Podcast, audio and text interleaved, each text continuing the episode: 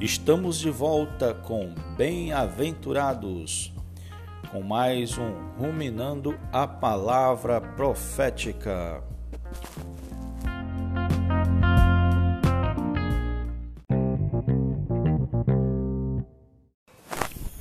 Olá, bem-aventurados, Jesus é o Senhor.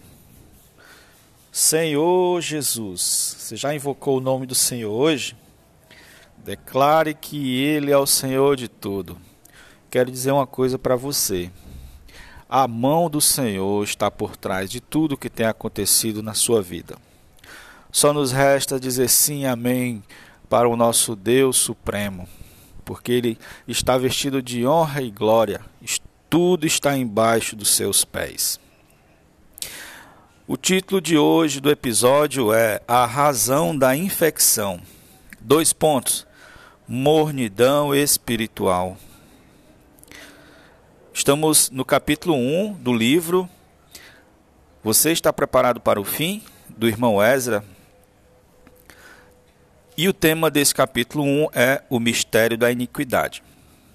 Está dividido né, em subtítulos e já estamos no, é, no título Razão, a razão da infecção já é o sétimo episódio. A multiplicação das bactérias se dá em temperaturas mornas, certo? Em pesquisas na busca de antibióticos contra determinada bactéria, o que, que os cientistas fazem? Eles cultivam uma colônia em placas dentro de uma incubadora a temperatura mediana. A uma temperatura morna. Porque eles sabem que nessa temperatura elas se multiplicam. Nos lares restos de alimento, no instante, né, se proliferam bactérias porque eles estão em temperatura ambiente. Já a temperatura fria impede que as bactérias se proliferem, mantendo o alimento em condições normais, né? Por mais tempo. Por isso que a gente coloca muitas coisas no freezer, na geladeira.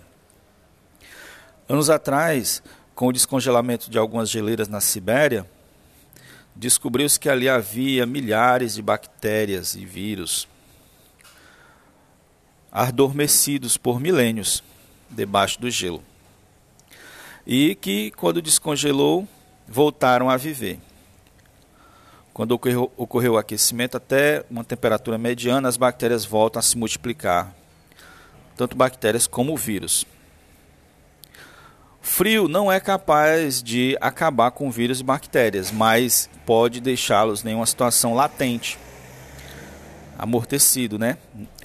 Na realidade, a única coisa que pode eliminar eficientemente vírus resistentes é o fogo. Por isso, quando havia epidemia causada por vírus e até bactérias, em que milhares de pessoas morriam, isso a gente vê na história, as roupas, os utensílios, até corpos eram incinerados para eliminá-los de vez.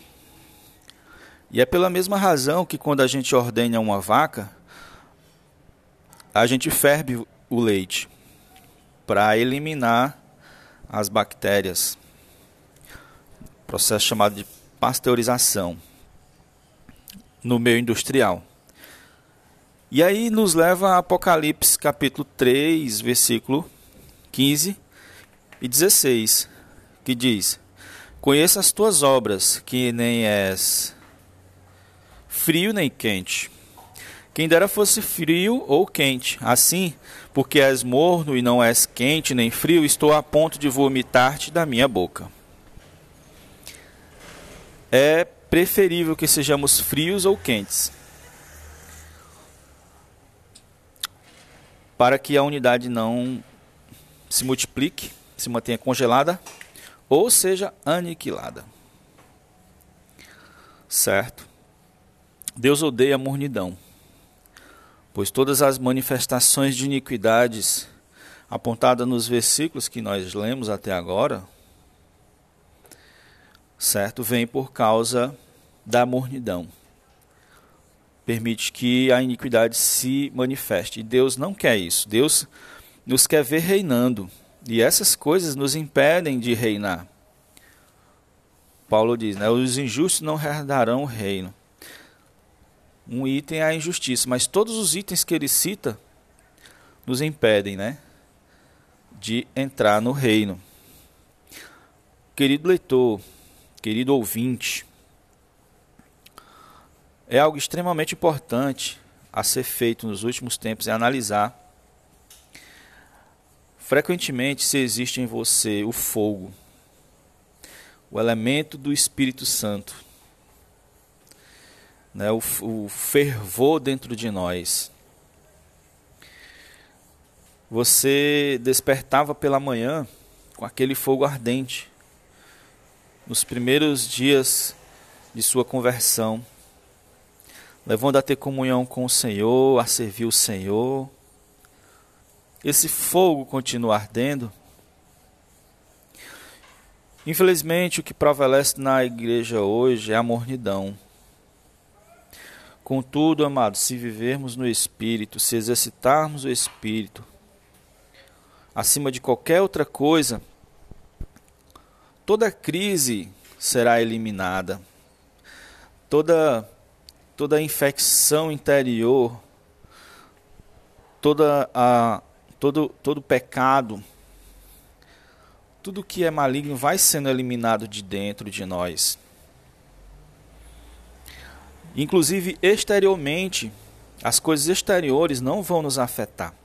Pode até haver crise exterior. As coisas não está caminhando bem no trabalho ou condições financeiras ruins. Porém, interiormente não haverá crise, pois andamos por fé. Cremos em Deus. Sempre entusiasmado. Você sabe a origem da palavra entusiasmado? No grego é entousiasmos, que vem de duas palavras, é en e teos. Teos todo mundo sabe o que é, né? É Deus. Tem até a teologia, né? estudo de Deus. E em é dentro. Então, a, as pessoas que têm Deus dentro de si sempre estão entusiasmadas. Você lembra de Paulo e Silas em Atos? Procure esse versículo, eles estavam em uma situação exterior muito difícil. No entanto, eles oravam e cantavam ali presos cheio de Deus, cheio de entusiasmos. Crise exterior não pode causar em nós crise interior. Pelo contrário, nós devemos levar a intensificar a nossa comunhão com Deus. De outro modo, vamos nos tornar mornos espiritualmente. E o Senhor nos vomitará de sua boca. O nosso, a nossa busca pelo Senhor vai nos manter aquecidos e fortes. E esse fogo vai aniquilar tudo que é iniquidade, tudo que desagrada a Deus, tudo que vem da natureza pecaminosa. Quando não, algumas coisas ele vai congelar e elas não vão se multiplicar e vão manter inertes. Até que no momento certo Deus elimine completamente, principalmente na sua vinda, onde até o nosso corpo será transfigurado e tudo mais será aniquilado. Jesus é o Senhor, amado ouvinte. Próximo episódio vamos falar sobre o antídoto. Se você gostou desse episódio, assine nosso canal. Você pode assinar pelo é, Castbox, pelo Spotify, pelo pelo Radio Republic, pelo TuneIn e outros agregadores de podcast.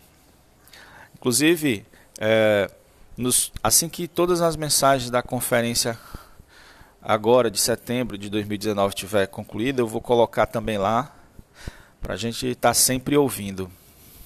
Você não sabe o poder de um aplicativo de podcast junto com um par de fones pode causar.